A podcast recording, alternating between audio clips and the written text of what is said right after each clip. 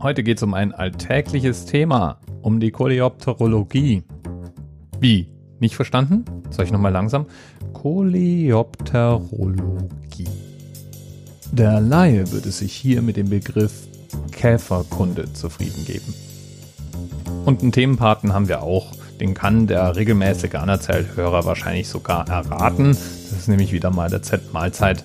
Und Z-Mahlzeit hat vorgeschlagen, über Glanzkäfer zu reden. Von denen gibt es nämlich 4500 Arten in 351 Gattungen.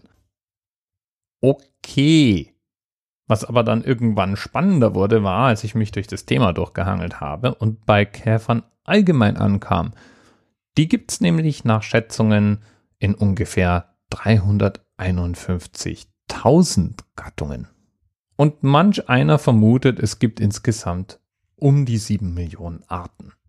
Und Käfer sind schon durchaus faszinierende Viecher. Also die gibt's einmal in allen möglichen Größen. Die sind nach oben hin begrenzt durch ihr seltsames Atmungsorgan. Denn Käfer haben sozusagen in ihrem ganzen Körper Leitungen, die den Sauerstoff zu den einzelnen Organen transportieren. Und das geht effizient nur bis zu einer gewissen Größe. Die ist aber immer noch beeindruckend. Die größten Käfer werden immerhin so circa 17 Zentimeter groß. Und nach unten ist die Größe von Käfern begrenzt durch die Komplexität ihres Körperbaus. Aber auch das ist relativ. Es gibt Käfer, die werden nur 0,5 Millimeter groß das ist dann schon ziemlich klein. Und auf diesen 0,5 Millimetern bringen die immerhin sowas ähnliches wie ein Gehirn unter, also ein Zentralganglion, sowas ähnliches wie ein Herz, also ein schlauchartiges Organ, das Flüssigkeit in dem kleinen Körper durch die Gegend pumpt, ein Verdauungstrakt, Beißwerkzeuge, Sinnesorgane und so weiter. Käfer gibt es fast überall auf der Welt. Nur in der Antarktis haben sie es etwas schwer mit dem Überleben.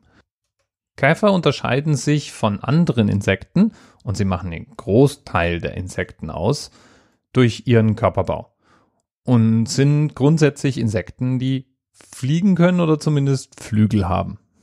Und sie begleiten uns schon immer. Die ältesten Käferfunde sind ungefähr 265 Millionen Jahre alt. Und die älteste belegte Darstellung eines Käfers ist ein Marienkäfer und 20.000 Jahre alt nämlich ein kleines Marienkäfer-Schmuckstück, das mit einer Bohrung versehen, wahrscheinlich als Halskette getragen wurde. Manche Käfer sind wirklich, wirklich faszinierende Viecher und haben interessante Fähigkeiten. Zum Beispiel haben Glühwürmchen ja bekanntlich die Fähigkeit, ihren Hinterleib leuchten zu lassen. Und es gibt Käfer, die können mit ihren Flügeln derart laute Geräusche erzeugen, dass man sie über Kilometer hinweg hören kann.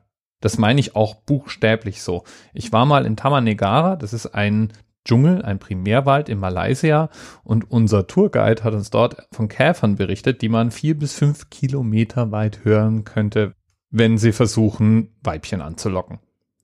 Das heißt, dieses ganze Gezirre, Gegrille und Gescheppere da draußen war einfach nur ein Schrei nach Liebe.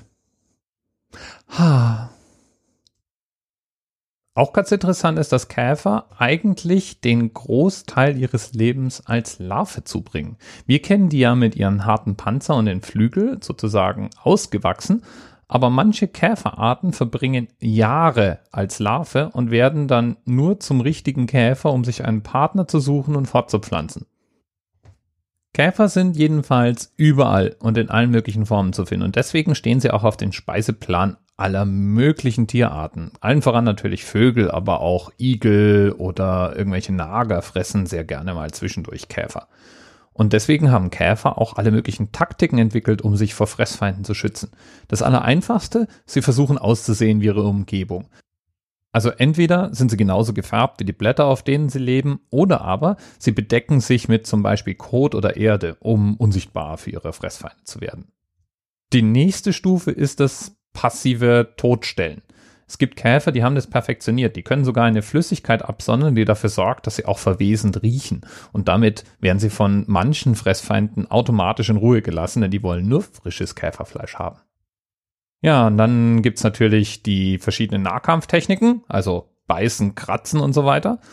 Stechen tut eigentlich kaum ein Käfer. Aber es gibt Käferarten, die sogenannten Schnellkäfer, die haben eine Art Federmechanismus, mit denen sie ganz besonders schnell und weit springen können. Das benutzen die auch, wenn sie auf den Rücken gefallen sind, um sich wieder aufzurichten, aber in erster Linie dient es dazu, Fressfeinde zu erschrecken. Aber den Vogel, den schießen meiner Meinung nach im manchmal wahrsten Sinne des Wortes die sogenannten Bombardierkäfer ab. Die haben nämlich eine Kammer in ihrem Hinterleib, in der sie verschiedene Chemikalien zusammenmischen können und zur Explosion bringen. Das heißt, in dieser Kammer bringen die verschiedene Flüssigkeiten zusammen, die miteinander reagieren und sich explosionsartig in einer Gasexplosion ausdehnen und heiß werden. Und diese Gasexplosion, die schießen die ihrem Gegner entgegen. Der hat dann plötzlich um die 100 Grad heißes Gas im Gesicht. Und ich kann mir vorstellen, dass das schon den einen oder anderen Fressfeind abschrecken kann. Dafür, dass es über 351.000 Arten von Käfern gibt, haben wir Menschen jedenfalls dieser großen Familie von Tieren bisher sehr wenig Interesse entgegengebracht. Das liegt aber unter anderem einfach nur daran, dass Käfer im Allgemeinen uns kaum in die Quere kommen. Es gibt ganz wenige Schädlinge, die uns tatsächlich als Nahrungskonkurrenten auftreten. Wir Menschen selber werden kaum von Käfern angegriffen und es gibt mehr nützliche als schädliche Käferarten. Beispielsweise der Marienkäfer, der an sich eigentlich eine giftige Käferart ist, aber dadurch, dass er ein Fressfeind von vielen Pflanzenschädlingen ist, ist er uns einfach mal sehr willkommen. Speziell die größeren Arten können natürlich auch wunderschön sein. Manche von denen sind farblich sehr interessant, viele glänzen metallisch und deswegen ist gerade auch im asiatischen Raum die Käferzucht durchaus verbreitet. Das heißt Käfer als Tiere im Terrarium. Und natürlich wissen die meisten wohl, dass es im alten Ägypten eine heilige Käferart gab, nämlich den Skarabäus, den man ganz profan auch Mistkäfer nennen könnte oder Pillendreher. Auffällig ist auch, dass die wenigsten Menschen Angst vor Käfern haben, was wahrscheinlich auch unter anderem an deren Form liegt und daran, dass sie eher langsam unterwegs sind. Je größer der Käfer, desto langsamer ist in aller Regel. Und besonders die runden Käfer sind dann normalerweise auch noch recht behäbig und einmal auf den Rücken gedreht auch erstmal ziemlich hilflos. Damit fällt es einem natürlich auch schwer, Angst vor ihnen zu haben. Bis bald. TMRS 10, 9, 8, the experience of 47 individual medical officers. Was hier über die Geheimzahl der Illuminaten steht. Und die 23. Und die 5. Wieso die 5? Die 5 ist die Quersumme von der 23.